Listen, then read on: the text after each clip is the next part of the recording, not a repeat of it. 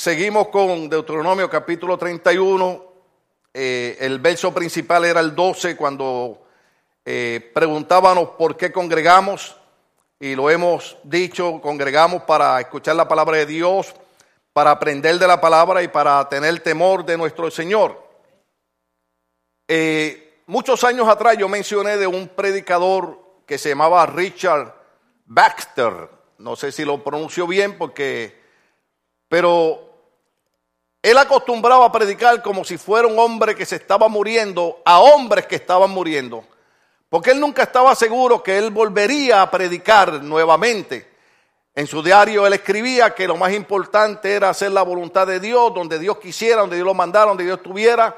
Pero lo que me llama la atención es que este hombre cuando predicaba, predicaba con la conciencia de que este puede ser mi último mensaje, este puede ser mi última enseñanza, esta puede ser mi última predicación.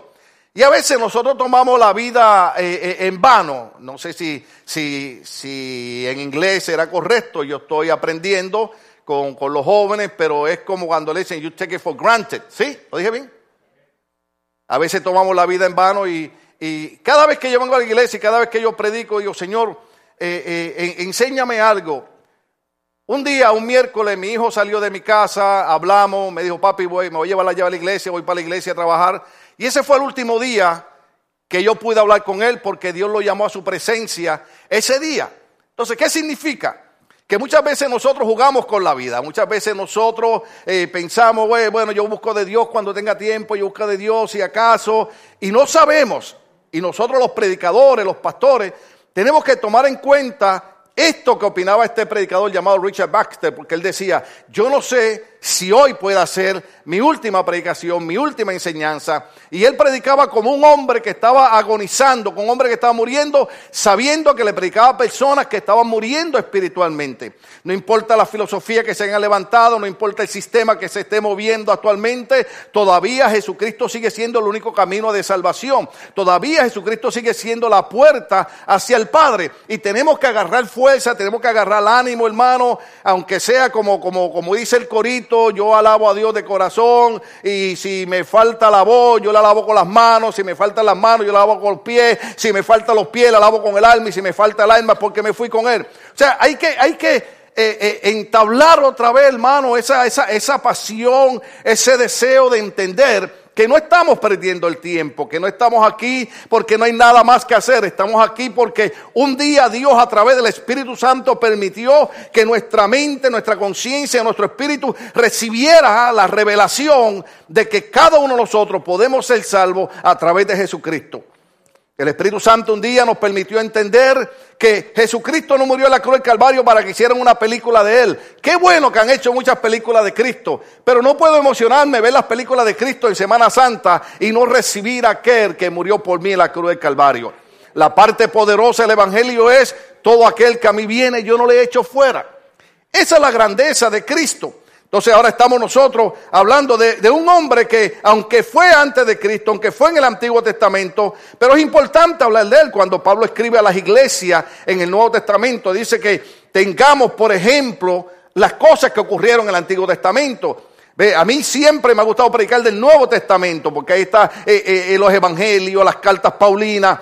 Pero el mismo Pablo, repito, dijo, ocurrieron cosas antes de Cristo en el Antiguo Testamento que son ejemplos para nosotros, que nosotros debemos inspirarnos en ella para hacer lo bueno que hicieron y no hacer lo malo que ellos hicieron. Entonces hemos hablado que Moisés está hablando con el pueblo y le está diciendo, ¿se acuerda? Tengo 120 años, ya no puedo más entrar ni salir y, y no quiero que los viejitos que están aquí se sientan más mal conmigo, recordándole que ya usted no puede tirar el pasito como lo tiraba antes. Si usted no sabe lo que significa eso en Puerto Rico, tirar un pasito es cuando usted oye la música y, y, mueve el esqueleto. ¿Sí? Yo sé, yo sé que cuando yo estoy cerca de ustedes, ustedes son la gente más santa del mundo. Pero muchas veces los he visto en las tiendas, aleluya, empujando el carrito y van merengueando porque está la música allí. ¿Ah? Aproveche y tire todos los pasitos que pueda ahora, porque va a llegar la edad que tenía Moisés, donde usted le dirá a los jóvenes, juventud, divino, tesoro. Amén. Por eso enfatizamos la importancia de aprovechar la fuerza de nuestra juventud para hacer las cosas. El Señor le, inspira a Moisés y Moisés comienza a decirle al, pueblo que ellos van a ir sin él porque el Señor le ha dicho que él no va a ir con ellos. ¿Se acuerdan cuando leímos en, el libro de números cuando él la golpeó la piedra en vez de hablarle? ¿Se acuerda cuando eh, en Deuteronomio también eh, 1.37, cuando Moisés dijo, eh, el Señor me dijo que no voy a pasar este Jordán? ¿Se acuerda el Salmo 106.32 donde, donde la Biblia dice, y le fue mal a Moisés por culpa del pueblo? Y, y, hablé un poquito sobre, sobre la presión que causaba más de 3 millones de personas sobre, sobre Moisés. ¿Se acuerda cuando leímos Deuteronomio capítulo 1, verso 12, donde, donde Moisés dice, yo no puedo llevar solo vuestras cargas, vuestros pleitos, vuestros enojos? Imagínense, yo pregunté eh, en uno de los mensajes que cuántos eran cuatro en su casa y hay veces que cuatro miembros de una familia tienen luchas, tienen batallas hasta para entenderse, a veces hasta por la comida pelean. Sí, hay hermanos que dicen le sirvieron más a él que a mí, aquí hay preferencia. Entonces, ¿cómo una madre le explica a los hijos que, él no, ella no tiene preferencia? Que aquel pues le dio un poquito más de comida, mañana te dan a ti una tortilla extra. Pero si somos familias pequeñas y a veces tenemos tanta trifulca, imagínense este hombre lidiar con más de 3 millones de personas, hermano, por casi 40 años que él va por el desierto llevándolo, escuchando las molestias, los pleitos, los enojos, bendito sea el Señor. Y cuando Dios le dice, habla a la piedra, el hombre está sobrecargado y perdió la tabla, ya ustedes saben lo que eso significa, y agolpeó la piedra y el Señor dijo, por no haberme santificado delante del pueblo, no vas a entrar a la tierra prometida. Más sin embargo, él le dice, Jehová tu Dios, Él pasa delante de ti, Él destruye estas naciones ante ti y las heredará. Josué será el que pasará delante de ti, como ha dicho. Ahora es importante ver el verso 3, porque inmediatamente cuando Josué eh, eh, está con el pueblo, recibe una idea, recibe una comisión, porque él escucha cuando Moisés dice, hay tres millones de personas, hay muchos líderes aquí, pero uno va a ser la cabeza y va a ser Josué. En una ocasión estaba escuchando, no, no debo decir el nombre porque eh, después pueden decir que yo estoy mencionando aquí, pero yo estaba viendo una vez el programa del predicador TDJ y él, oh, y él dijo en una ocasión, él dijo en una ocasión, en la obra de Dios, en el ministerio, en las iglesias, tienen que haber líderes. Tienen que haber personas que, que, ayuden a la organización y ayuden a echar la visión hacia adelante. Pero no pueden haber tres cabezas porque eso sería un monstruo. Tiene que haber una cabeza, tiene que haber un líder. En una ocasión los apóstoles eh, habían salido hacia un viaje misionero y en una noche que estaban durmiendo el Señor le da una visión al apóstol Pablo. Mire, iba Pablo, iba Bernabé, iba Luca. Esos tres hombres, cualquiera de los tres, yo los pondría de pastor. Porque usted pone un Bernabé de pastor, hermano. ¿Usted sabe, lo que significaba el nombre de Bernabé? ¿No se acuerdan? Yo lo prediqué. Ah, hijo de motivación. Bernabé era el hombre que siempre estaba motivando. Bernabé era el hombre que te podía ver como te viera, hermano, y siempre encontraba una razón por la cual seguir sirviéndole a Dios. Bernabé amaba la obra de Dios. Bernabé era el hombre que si él no ocupaba el cargo, te ayudaba para que tú ocuparas el cargo. Era el hombre que siempre estaba, estaba motivando. Déjeme decirle entre paréntesis, no le diga a nadie que yo lo dije muy duro, pero necesitamos Bernabé en la iglesia. ¿Debe? Posiblemente tú, tú no eres un predicador, posiblemente tú no eres un maestro, pero posiblemente eres un Bernabé. Eres el hombre que cuando ves a alguien decaído o eres la mujer que cuando ves a alguien desanimado le dice, Dios está con nosotros, cuán poderoso gigante. Entonces, necesitamos Bernabé en la iglesia, necesitamos personas que siempre estén motivando. Ahora, imagínense un Lucas. Lucas era médico. Lucas escribe el libro de los hechos. Lucas era un investigador, hermano. Cuando Lucas escribe, dice, he estado investigando, he estado buscando, he estado asegurándome que todo lo que se ha dicho de Cristo es verdad. Entonces tenemos un Pablo. Pablo era un loco. Pablo era un hombre acérrimo en, su creencia. Cuando Pablo no era cristiano, perseguía a la iglesia cristiana, agarraba a las mujeres por los pelos, alabado sea el Señor. Si fuera ahora, Pedro, eh, perdón, Pablo se llevaría un, un, chasco porque cuando jalara a las hermanas por el pelo se iba a quedar con los, con las extensiones o las pelucas. Aleluya. Cada iglesia es diferente. Nosotros creemos en todo lo que dice la Biblia. Nosotros trabajamos con la Asociación Bautista del Sur, eh, pero creemos que, eh, la gracia y el poder del Espíritu Santo es para los creyentes. Creemos todo lo que está en la Biblia. Creemos que Dios sana, creemos que, Dios liberta a gente endemoniada. Creemos todo eso. Y había una iglesia en Puerto Rico donde las hermanas creían en danzar. Oh, a mí me gusta eso. Yo le digo a las hermanas, cuando esté la música, dance, baile, goces en el Señor. Pero había una hermana que nunca se quería mover. Porque es que ella se ponía un moño falso. Y cuando la gracia de Dios y el poder del Espíritu Santo cae, usted se mueve. Amén. Hay hermanos que no quieren que Dios los toque ahí, no, porque, mira, hermano, yo, yo, yo hasta calipso bailaba. Usted sabe lo que es, ya no puedo, no, no puedo ni, ni, pero mire, calipso es cuando le ponen la vara esa al frente y usted uh, uh, uh, y pasa por debajo de la vara, alabado sea el Señor. Entonces, hay gente que cuando el Espíritu Santo nos quiere tocar, oh no, Señor, no, Señor, se me cae el moño falso. Y una noche, una campaña del evangelista Gille, yo estaba allí, una campaña bajo carpa. Aquella muchacha no quería que el Señor la tocara. Y Dios dijo, ah, tú no quieres que yo te toque. Oiga, y bajó la gracia y la unción de Dios. Y cuando aquella muchacha salió danzando, lo que me llamó la atención fue que ella iba danzando para la derecha y el moño falso iba danzando para la izquierda. Yo dije antes la predicación, Hermano, venimos con saco, con corbata a la iglesia, pero si Dios quiere bendecirnos y yo me que tengo que quitar la corbata y el saco y los zapatos y tirarme frente a ese altar a llorar ante Dios, yo lo hago. Porque más importante que la corbata y que el saco es la presencia y la gloria de Dios en nuestras vidas. Amén. Y, Pablo perseguía a la iglesia y metía a los cristianos presos. Era un hombre que creía firmemente en lo que él había practicado hasta que un día tuvo un encuentro con Cristo y el Señor lo convierte en el famoso apóstol para los gentiles. Entonces, hay tres titanes, hay tres líderes poderosos. Y Dios le da el sueño a uno. Se le aparece un varón de un lugar llamado Macedonia y le dice en el sueño, pasa a Macedonia y ayúdanos. Al otro día Pablo dice, tuve este sueño y dice la Biblia, dice la Biblia, y entendiendo los hermanos. Diga conmigo, entendiendo los hermanos. Sí, porque hay que entender las cosas de Dios. Entendiendo los hermanos que Dios los llamaba a ir a Macedonia. Pero ¿qué otra cosa entendieron?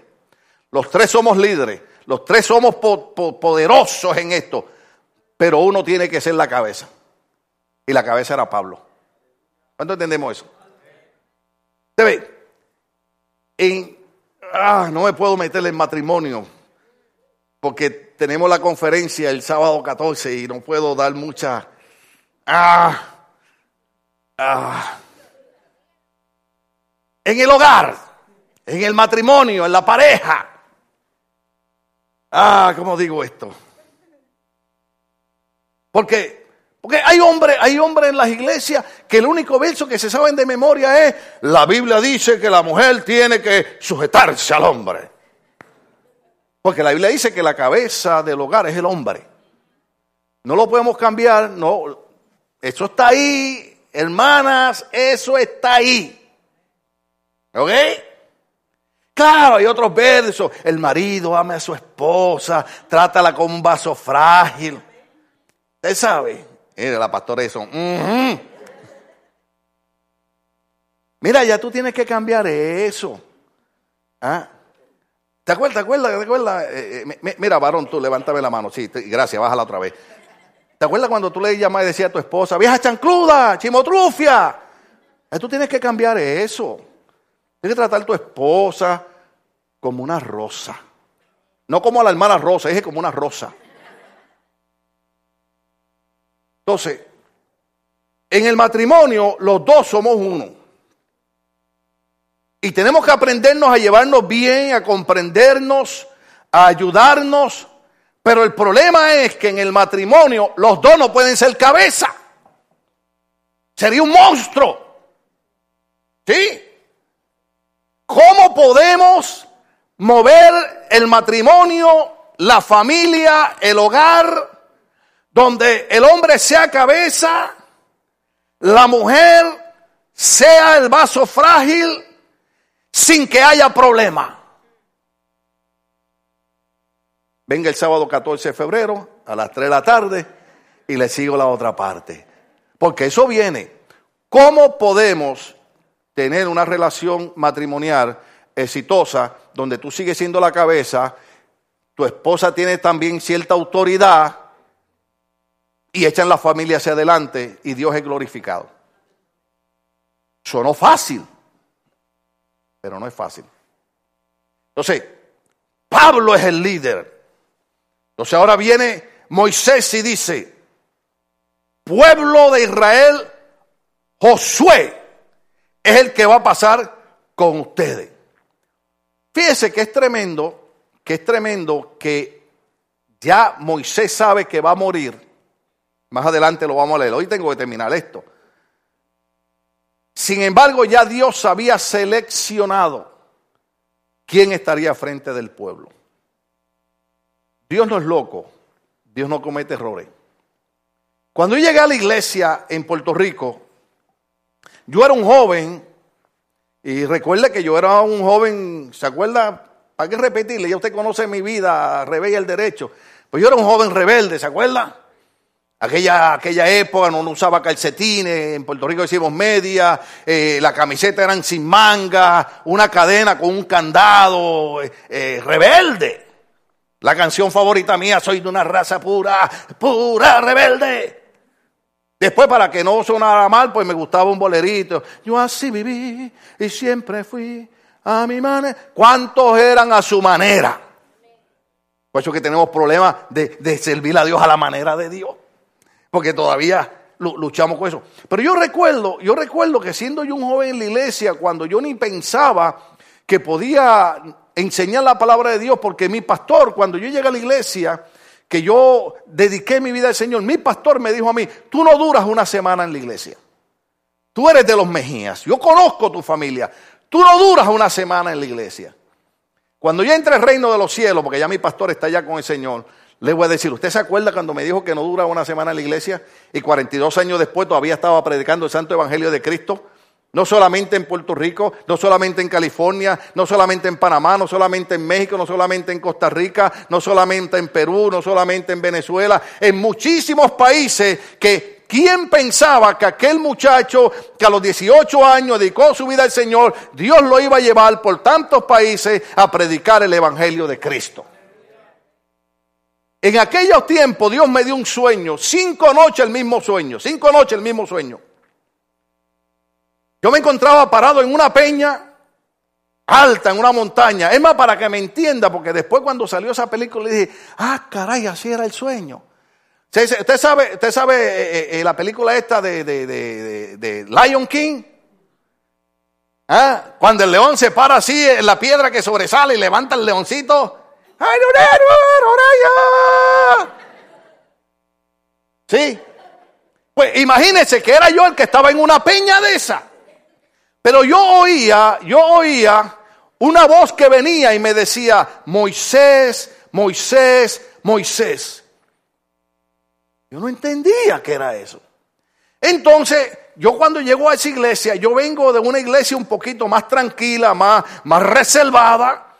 Por eso es que en nuestra iglesia tratamos de mantener un balance y un orden en todas las cosas que hacemos.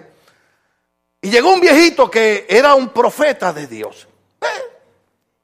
Hay, gente que tiene fiebre a profeta, hay gente que, que creen que son profetas, pero hay gente que son profetas de verdad. Y yo recuerdo que después del servicio que él predicó, yo voy, me siempre me sentaba así, en el lado derecho del altar, en la segunda fila. Y aquel viejito me llama y se ven para acá. Cuando me llama, me pone las manos encima y me dice, quítate los zapatos. Y entre mí que me quite los zapatos en una iglesia. Quítate los zapatos. Mire, yo tenía unos zapatos de pana, esos son suede, brown, color café, de correíta, nunca se me olvidan. De suela de corcho. Oh, yo estaba a la moda, hermano. Yo llegué a usar hasta zapatos talados. ¿Alguien de ustedes usó talado? Están tan fuera de onda. Si usted nunca usó talado, usted no sabe lo que es usar buenos zapatos. Busque en, en Google qué son zapatos talados. Si usted nunca usó zapatacones ni pantalones de campana, si usted nunca usó pantalones de faja, Usted no disfrutó. ¿Quién, lo usó? ¿Quién lo usó? Aleluya. Y él me decía, quítate los zapatos. Y yo no me atrevía. Y en una me dice, quítate los zapatos que el lugar que está es santo. Y dije, yo en mi mente, en mi mente, un joven, un joven, yo en mi mente dije, pero este viejito está loco, usted me que yo me quite los zapatos aquí. Pero el hombre insiste, este soy yo, él con las manos sobre la cabeza, y entonces yo hago así con un pie, me quito un zapato y después me quito el otro, y entonces me deja adorar, no me dice más nada. Entonces ahora yo no me atreví a ponerme los zapatos en la iglesia. Y, y cargué los zapatos. Después yo recordé el sueño que Dios me había dado. Porque muchos de ustedes han tenido sueños. Y a veces dicen, pero Señor, yo tengo un sueño, pues hace 10 años de eso. Calma, piojo, que el peine llega. Dios tiene algo en el almacén para ti. Y después recordé que cuando Dios llama a Moisés, cuando se aparece aquella salsa cardía con fuego y no se consumía, salió una boca y le dijo, quita el calzado de tus pies porque el lugar que pisa santo es. Me tomó años, hermano, poder entender que Dios me estaba llamando para un día yo estar al frente de un pueblo. ¿Te está agarrando la onda? Así brega Dios. Ese sueño que Dios te ha dado, tranquilo, tranquilo, guárdalo ahí, guárdalo ahí. Lo que pasa es que Dios va haciendo ciertas eh, cosas en nuestra vida y ciertos ajustes y poniendo ciertas cosas en su lugar, pero Dios cumplió aquel sueño sobre mí. Usted sabe cómo Dios hizo, ahora aquí no se alegren mucho, no se alegren mucho porque todavía yo estoy aquí, aleluya. Pero Dios me había preparado, yo había estudiado y mi pastor se metió en 15 días de ayuno y después de esos 15 días de ayuno cayó seis meses enfermo, seis meses enfermo. Cuando cayó seis meses enfermo, ¿usted sabe quién pusieron al frente de la iglesia? A un joven, este joven que está aquí. Pero usted sabe por qué cuando yo era un joven me pusieron al frente de la iglesia. Porque yo era un joven que creía en dedicar mi juventud al Señor. La gente dice, oh pastor, usted sabe, cuando yo cumpla 40 años, pues entonces voy a ser pastor. Déjame decirte algo. Dios me llamó el pastor a los 18. ¿Cómo es eso, pastor? Bueno, ahí estaba el llamado. No estaba todavía el cumplimiento. Lo que pasó fue que Dios empezó a, prepararme y pasaron, pasaron, pasaron muchos años antes de Dios meterme al pastorado. No crea que esto es fácil, no lo mismo llamar al diablo que verlo venir. Pero Dios cumplió. Y yo no sé por qué razón siento el Espíritu Santo decir, Dios te ha dado sueños. Manténlo ahí, tranquilo. No, no, no trate de hacer las cosas por tus manos. Deja que sea Dios el que diga cuándo es el momento adecuado. ¿Cuántas veces tal vez Josué pensaría en ser el líder de ese pueblo? ¿Cuántas veces Josué, porque la Biblia cuando habla de Josué dice el joven Josué, siervo de Moisés, ¿cuántas veces Josué pensaría qué lindo sería yo ser el pastor de tres millones de personas? Pero Dios no lo puso a pastorear hasta que Moisés no iba a morir.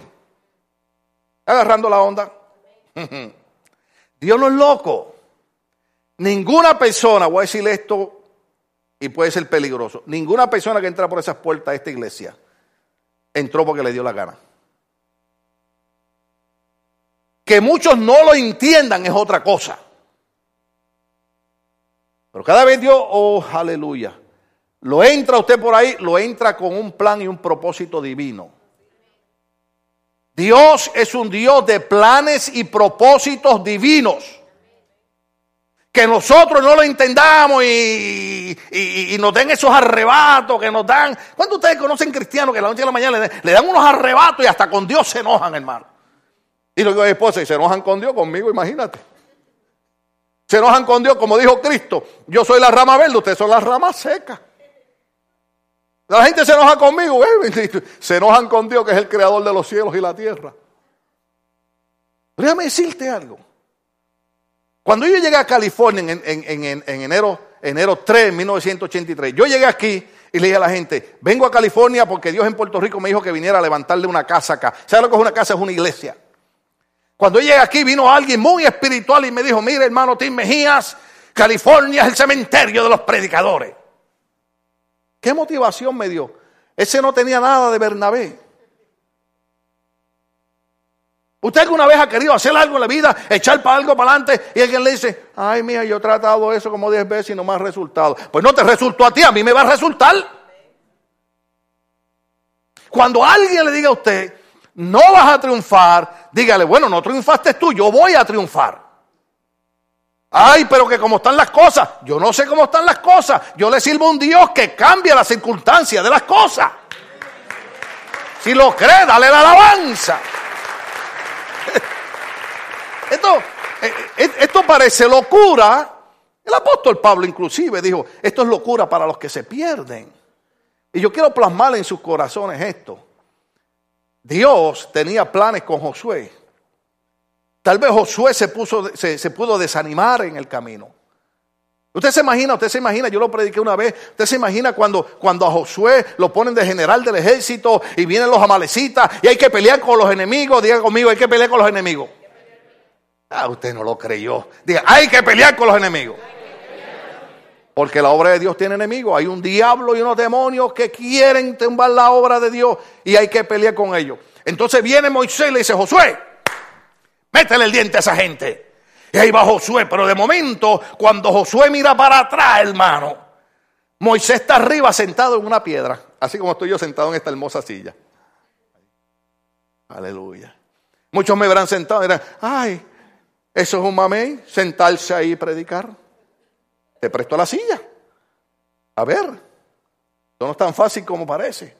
Entonces cuando Josué mira, lo ve a Moisés sentado en la piedra y al lado ve a su hermano quién? Aarón. Y al otro lado a quién ve? H, U.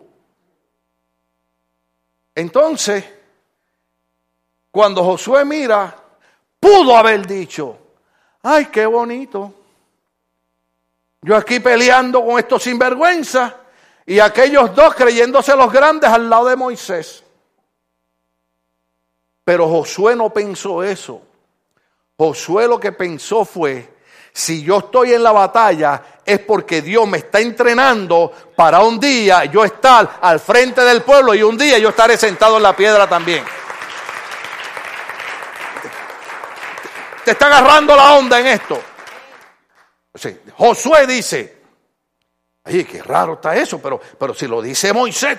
Entonces dice la Biblia, saltaremos algunos versos que ya, que ya los hemos leído, pero el verso número 6, que fue lo que me llamó la atención en el mensaje anterior, ¿se acuerda? Up, se nos fue el tiempo.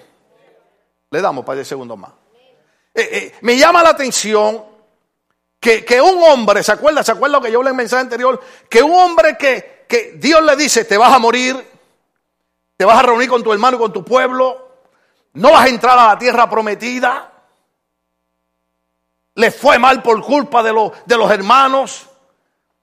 Y Moisés fácilmente pudo haber estado completamente destrozado espiritualmente. Oh, aleluya.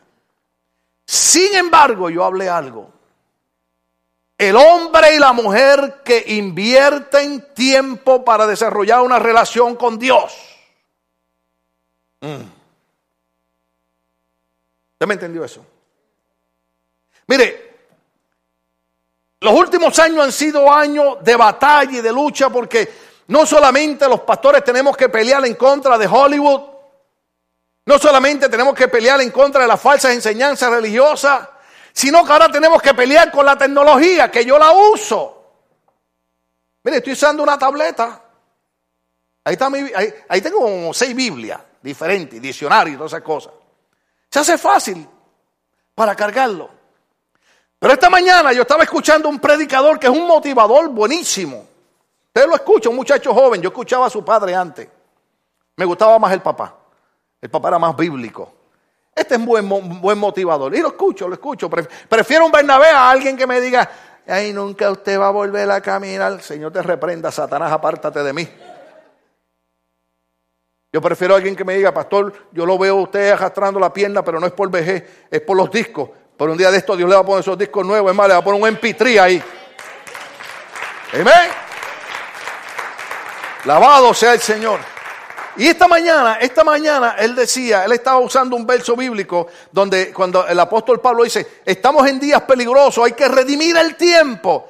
Entonces él dice, redimir el tiempo significa que usted tiene que aprovechar todo el tiempo posible para aprender más de la palabra de Dios. Charles Finney, un predicador poderoso, hermano, siempre estaba leyendo la palabra de Dios. Smith Wigglesworth, el apóstol de fe, siempre tenía un Nuevo Testamento y donde quiera que estaba, estaba leyendo la palabra de Dios. Entonces este predicador, yo le decía a mi esposa, hasta él ha tenido que cambiar su mensaje y decirle a la iglesia, porque comenzó a decir, no es pasando horas en los medios sociales, no es pasando horas en el celular, no es pasando horas en los videojuegos, es pasando tiempo en la palabra de Dios y en la oración que redimimos el tiempo. Le dije a mi esposa, hasta él tuvo que pararse en el camino y decir, iglesia, es problemático tener que luchar y predicarle a gente que para entender lo que Dios quiere no le es fácil. ¿Usted sabe por qué? Porque pasamos dos horas en Facebook y yo uso Facebook. Pero yo uso Facebook para poner cosas bonitas. Aunque ustedes no vieron lo que yo puse para, el culto de hoy. ¿Alguien vio lo que yo puse? ¿Ah? ¿Quién, ¿Quién, lo vio? Levante la mano. Uno, dos, tres, cuatro. Cuatro cosas. Porque los demás estaban en el chisme del Facebook y no vieron lo que yo puse. Y yo puse una bola de fútbol y puse super servicio hoy en Logos a las 10 de la mañana. Usa el Facebook para promover la iglesia. Usa el Facebook para promover la palabra de Dios. Mire, yo veo en Facebook, eh, usted hace lo que le dé la gana, hermano. Pero yo en Facebook gente cristiana que, que, yo he visto en Facebook pastores hasta peleando con otros por deporte. ¿Qué es esto? Y yo tengo un problema, pero no lo puedo decir duro, porque necesito que ustedes oren por mí, que Dios me fortalezca, que Dios me ayude. Yo predico en esta iglesia porque siento que Dios me llamó a hacerlo y hasta que Dios no me diga ponga un Josué, yo tengo que, aunque sea sentado, hacerlo, hermano. Pero yo tengo que predicar en una iglesia, que es la primera iglesia que ha aceptado el compromiso de ir, porque este pastor me llamó y me dijo, no, no, Tim, tienes que venir tú, mi esposa quiere que venga tú, los hermanos quieren que venga tú, los líderes quieren que venga tú, me llamaron los líderes. Yo, mira, hermano, yo no puedo, estoy predicando en mi iglesia sentado, que no puedo estar más de media hora de pie, porque los dije, le, le puse todo ese bugalú, hermano. Me dijo, no, pastor, le, ponemos una silla. Le dije, es que ese no es el problema. Le dije, ok, voy a ir a predicarles. Yo voy a estar esta semana. Después me dice, pastor, no solamente queremos que nos predique, queremos que también nos dé una conferencia matrimonial. Le digo, pero chico, no abuse. Porque fíjense, me dice, no, es que queremos que venga usted y su esposa para que nos den la plática. no puedo dar muchos detalles porque después me voy a buscar problema con él. Pero él en una ocasión puso en Facebook, yo puedo ser esto, hablando de un deporte, pero no puedo ser lo otro. Y yo le dije, ahora tenemos un problema porque yo soy lo otro. Entonces, yo voy a llegar a la iglesia de él con la camisa debajo de este. Voy con el saco y cuando llegue a predicar en la iglesia lo voy a hacer así. Y cuando él vea el emblema del equipo mío, ese hombre se va a morir. Pero lo hacemos bromeando. Pero yo he visto cristianos peleando en Facebook por equipos deportivos. Disfruta el deporte, tenga su equipo, pero no olvide que usted y yo somos miembros de un solo cuerpo. Y ni Seattle ni England me va a apartar a mí de usted. ¿Estamos aquí? Sí, vamos a ver el touchdown. Yeah, aleluya. Pero sin olvidar que somos hermanos en Cristo. ¿Estamos entendiendo esa parte? Entonces, decía él, decía él, tú no redimes el tiempo. Entonces, es bien difícil, hermano, tratar de enseñar verdades espirituales a pueblos cristianos que ya no invierte tiempo con Dios. Entonces, mire, mire lo que hace, mire lo que hace una vida entrelazada con Dios. Cuando este hombre explica que todo le ha ido mal por culpa del pueblo, que yo puedo hablar de eso. Oh, aleluya, yo me puedo identificar con esto. Usted se enoja conmigo, yo lo puedo decir. Yo lo puedo decir. Pues yo tengo que pelear con cuatro discos rotos, yo tuve que pelear con un cáncer, tuve que pelear con una migraña, tuve que, que sufrir la muerte de mi hijo que murió aquí por ayudar a esta iglesia. Pero sin embargo, Moisés me enseña y yo trato de enseñarle a ustedes que a pesar de todo lo que ha pasado, este hombre que tiene una relación con Dios, que pasaba más tiempo en el libro de Dios que en el Facebook, de alguna manera él vio algo que no vieron los otros. Y él dijo, oh aleluya, él dijo, esforzado y cobra ánimo. Oh, ¿Cómo es posible que un hombre, un hombre que no va a entrar a la tierra prometida, cómo es posible que un hombre que, Dios le dice te vas a morir, cómo es posible que un hombre que le ha ido mal le está diciendo a la gente, esfuércesen y cobren ánimo, no teman, no tengan miedo de ellos, porque Jehová tu Dios, el que va contigo, no te dejará ni te desamparará. ¿Sabes lo que significa eso? Que cuando tú tienes una relación con Dios, el diablo puede soltar todo lo que quiera en contra tuya. Y el diablo puede decir, te tumbé. Y de momento usted empieza a levantarse. Oh, aleluya. Aquí no hay, en Puerto Rico yo jugaba con, unas plantitas que se llaman moribibí. Usted las pisa y se aplastan todas y se, mueren. Y al rato empiezan a hacer así, mire, una hojita para acá, otra para acá. Y cuando usted mira, está otra vez así.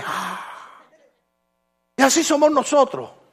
Cuando el diablo cree que nos ha matado, una mano para aquí, una mano para acá, un pie para acá, otro pie para acá, la cabeza para acá.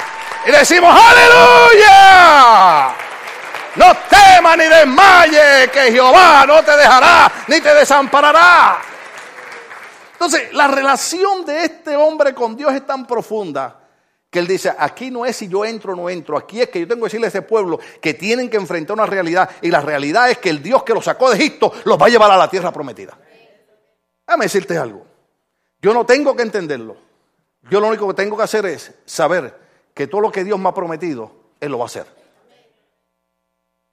Aunque usted no lo vea ni yo lo vea, Él lo va a hacer. Moisés le dijo al pueblo, aunque yo no entre, Jehová los va a llevar a ustedes. Ustedes van a entrar. Josué va a estar al frente de ustedes, pero ustedes van a entrar. No me importa cuán malos ustedes han sido ni qué han hecho, todo decía Moisés, ustedes van a entrar. Y llamó Moisés a Josué. Uf, se nos fue el tiempo. Un segundo. Porque yo tengo que decir como Richard Baxter, yo no sé si esta es mi última predicación, pero ¿qué si yo vengo el domingo próximo a predicar y esta fue la última predicación que usted escuchó? Mi mamá decía, la vida la tenemos prestada. Usted llegó aquí hoy, Usted no sabe si va a llegar el domingo que viene. ¿Por qué no aprovechamos el tiempo? A veces estamos tan apurados con las cosas del mundo que se nos olvida que si Dios no está presente en nuestra vida, nada conseguimos. Entonces dice así, tres minutos. Y llamó Moisés a Josué. ¿A quién llamó Moisés? Y le dijo en presencia de todo Israel. ¿En presencia de quién? Yo he enseñado esto por 25 años. Dios no es loco, Dios hace las cosas en orden. Dios no levanta eh, eh, líderes a escondida. Yo siempre he dicho aquí, toda persona que diga que yo lo estoy mandando a pastorear, tiene que haber sido visto al frente de la iglesia y yo haberle puesto mis manos sobre él y haberle declarado mi cobertura. Porque eso es lo que hizo Moisés. Moisés llamó a Josué y le dijo en presencia de todo Israel, oiga, oiga, oiga, lo que está diciendo, oiga lo que está diciendo. Esfuérzate, ¿qué le dijo?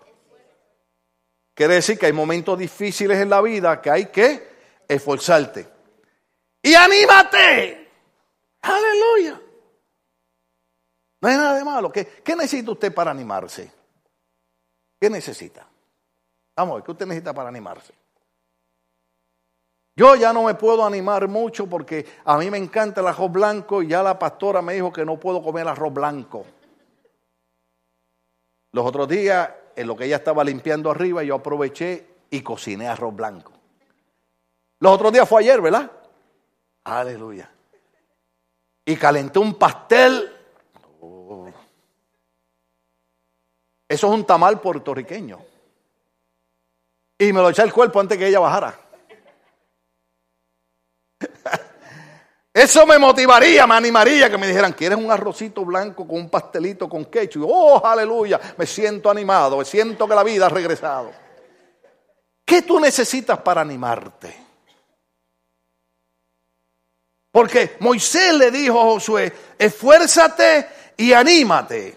Mm. ¿Están ahí conmigo? Porque tú entrarás con este pueblo a la tierra que Jehová Jehová a sus padres y les daría, y tú se las harás heredar. Y Jehová va delante de ti, Él estará contigo, no te dejará, ni te desamparará, ni temas, ni te intimides. ¿Usted sabe por qué usó la palabra intimidar? Porque esa se la explico en el otro mensaje. El enemigo siempre intimida al pueblo. No lo vas a lograr, no lo vas a hacer, Dios no te quiere, Dios no te va a perdonar. Y el diablo siempre está intimidando a uno. Imagínese, usted pensará, ay pastor, usted, hermano, usted sabe la guerra que yo tengo diariamente con el diablo. Cuando más tranquilo estoy, viene el diablo y me tira un dardo. ¿Sabe lo que son los dardos? Te tira un pensamiento. Y el diablo me dice, ¿y tú vas a predicar? Con todo lo que tú has pasado. ¿Y tú vas a predicar? A ti es el primero que Dios abandonó. Y yo le tengo que decir al diablo, pues no importa lo que Dios haya hecho conmigo, yo le voy a decir al pueblo que Jehová irá delante de ellos, que no teman, que no se intimiden, porque Jehová los llevará hacia adelante. Oh, aleluya. Y escribió Moisés esta ley y la dio a los sacerdotes hijos de Leví que llevaban el arco del pacto y a todos los ancianos de Israel y les mandó Moisés diciendo, esa es la parte que sigue en el próximo mensaje. Déjeme terminar con esto. No importa cómo el diablo lo pinte, no importa cómo las circunstancias lo pinten, no importa cuántas veces los pensamientos te traten de traicionar, Dios está con nosotros. Una de las cosas sobresalientes en la vida de Josué es que Josué desde joven aprendió a ser un guerrero. Y en la vida hay que guerrear, para todo hay que guerrear. Aprendió a ser un guerrero. Aprendió a estar a los pies de Moisés. Yo traje un estudio aquí hace muchos años que se tituló El Seminario de Dios en el Desierto. Cómo Dios va preparando a uno para, el ministerio espiritual. Porque el ministerio espiritual no solamente venía aquí encolbatado y predicar. Hay mucha guerra, hay mucha lucha, hay mucha batalla. Pero en medio de todo eso, Josué aprendió algo. De la misma manera que Dios estuvo con Moisés, Dios va a estar conmigo. Vamos a estar de pie, vamos a hacer una oración. Aleluya. Yo no sé a quién Dios le hablaba de un sueño ahorita. No estoy hablando del sueño de, pupusa ni de tamales. Estoy hablando de que en alguna ocasión Dios te dio un sueño y tú no lo has visto cumplirse. Pero yo sentía una inquietud del Espíritu Santo de decirte, tranquilo, que eso se va a llevar a cabo. Dios lo hizo conmigo. Lo va a hacer contigo también. Ese es el Dios de nosotros. Haz las cosas en orden. Josué estuvo a los pies de Moisés y Dios le dijo, ese es el que va a entrar al pueblo. Y yo sé que hay veces que yo enseño cosas que, que molestan y enojan, pero cuando tú las analizas dice, si no es por esa enseñanza, yo no triunfo. Dios está con nosotros. Diga conmigo, Dios está con nosotros. Diga conmigo, Dios cumplirá mi sueño. Padre, en el nombre de Jesús, yo oro por esta iglesia. Que hay hombres y mujeres que tú los traíste para darle esta palabra en este día. Y yo te pido que tú cultives en ellos ese proyecto, ese plan divino. Señor, y que ellos puedan ver con sus propios ojos lo que por años tú has venido preparándole, capacitándole y guiándole y que ellos un día dirán, era cierto lo que me decían en la iglesia. Dios cumplirá su propósito en ti. Te damos gracias por esta iglesia, en el nombre de Jesús. Amén. Si Dios le ministró en el mensaje, denle un aplauso al Señor. Aleluya.